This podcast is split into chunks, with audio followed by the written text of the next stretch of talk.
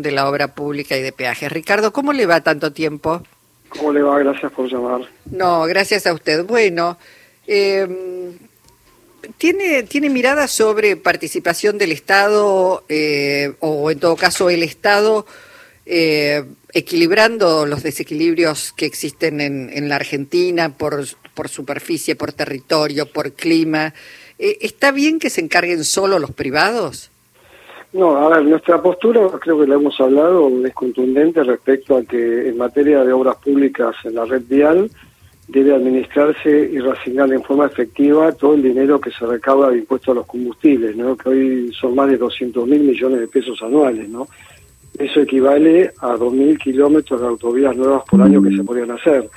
Lamentablemente esos fondos eh, son malversados, son desviados por todos los gobiernos, no de ahora, esto viene de hace años, y a tal fin por eso hemos propuesto en su momento un proyecto de ley que ha encajoneado de la creación de una comisión de seguimiento de los fondos viales para que no metan más la mano ahí y esa comisión estará integrada por los usuarios viales directos e indirectos. Cuando digo usuarios directos me refiero al transporte de carga, de pasajeros, nosotros como agrónomos, el sector agropecuario y los indirectos, bueno, la industria, el comercio, que son usuarios indirectos, ¿no?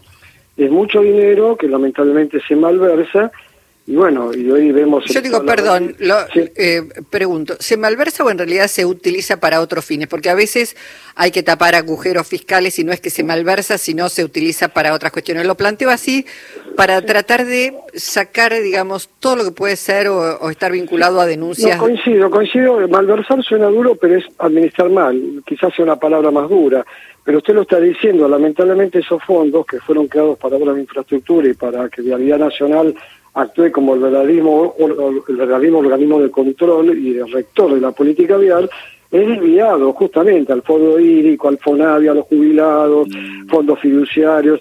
Entonces, bueno, uno como usuario vial que aporta mucho impuesto cuando carga combustible, por eso el combustible tiene un componente tan grande, se siente mal, porque uno paga para que esos fondos sean destinados a la infraestructura y se desvían a otra cosa.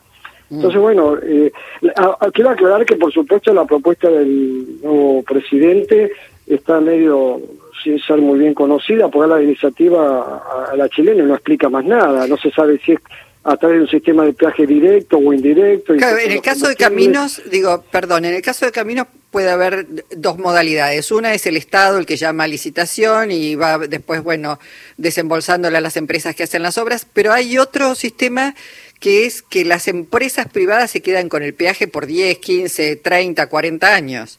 Bueno, esperemos que esto no sea porque ha sido un fracaso, lo hemos hablado con usted, gracias que nos permitió expresarnos, esto ha fracasado de la década 90 a la fecha, que todos los gobiernos hicieron lo mismo y fue una estafa, es una estafa, porque en definitiva las obras de envergadura que se han hecho, las pocas, son hechas con fondos del Estado Nacional, no por las empresas concesionarias.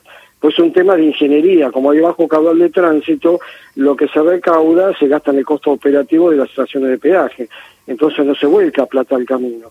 Entonces, bueno, esperemos que no sigamos o empecemos con más de lo mismo, como pasó en la década del 90, con el, la patria contratista, el nefasto club de peaje, los amigos del poder, para cobrar un falso peaje o un impuesto al tránsito que solo se van a limitar a cobrar el peaje. y Después las obras las termina aportando el Estado Nacional, o sea, todos nosotros.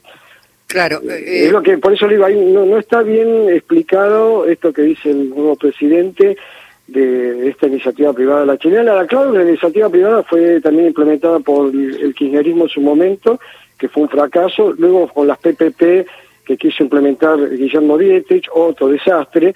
Entonces, bueno, eh, nosotros entendemos que tiene que ser realidad nacional, eh, rejerarquizarse como corresponde, que la están desmantelando premeditadamente para seguir haciendo negociados con la obra pública, y no, que vuelva a ser el organismo rector que fue siempre, un organismo emblemático, con profesionales de primer nivel. Lo que ocurre es que en la cabeza de vialidad o obras públicas ponen gente que no es del palo, que no tienen idea, que no están en la materia.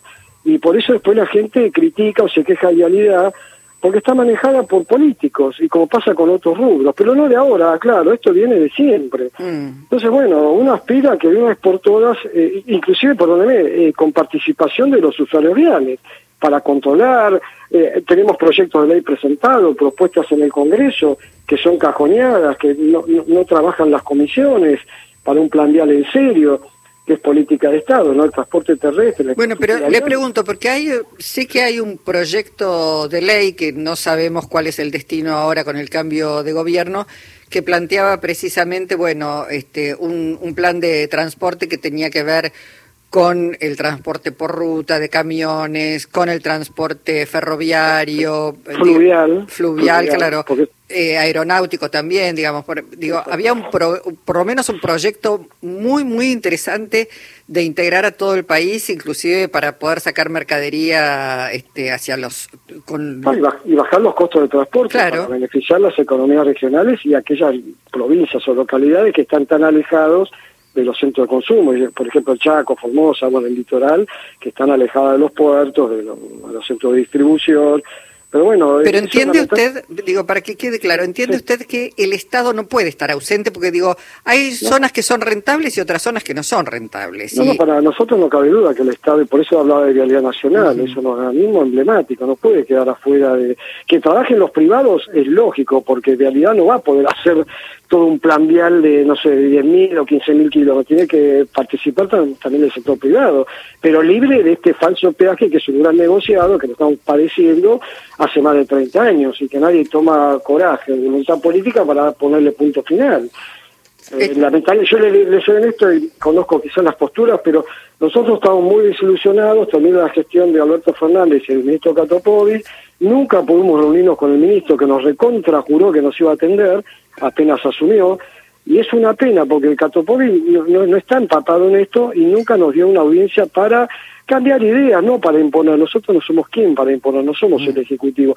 Y así pasó también antes, la claro. Pero tenemos una gran ilusión con el ministro Catopovi, con el administrador de realidad, el señor Arrieta, excelentes personas, porque no tenemos por qué ni juzgarlas ni nada, pero lamentablemente nos han desilusionado, nos han fallado y han faltado la palabra, que eso para nosotros es gravísimo, o sea, no tener palabra. Nos recontrajuraron que íbamos a reunirnos, por lo menos para escucharnos. Bueno, termina su gestión ahora y justamente lo hablé con Víctor Hugo Morales también que nos dio esta posibilidad para ver si el ministro nos escucha.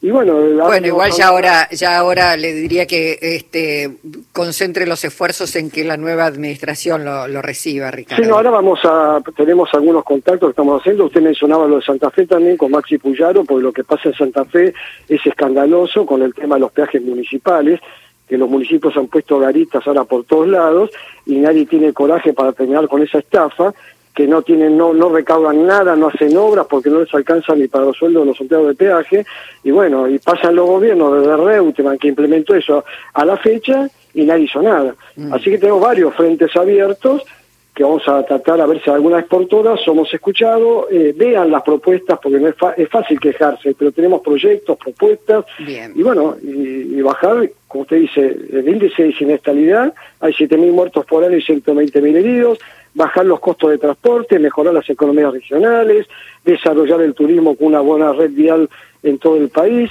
eh, pero bueno, eh, ojalá, como usted dice, yo no quiero saber si mi es bueno o malo, si era masa bueno o era malo, a ver si alguien realmente eh, toma toma las riendas en esto y bueno, y escucha las propuestas de quienes son los usuarios viales directos de la red vial.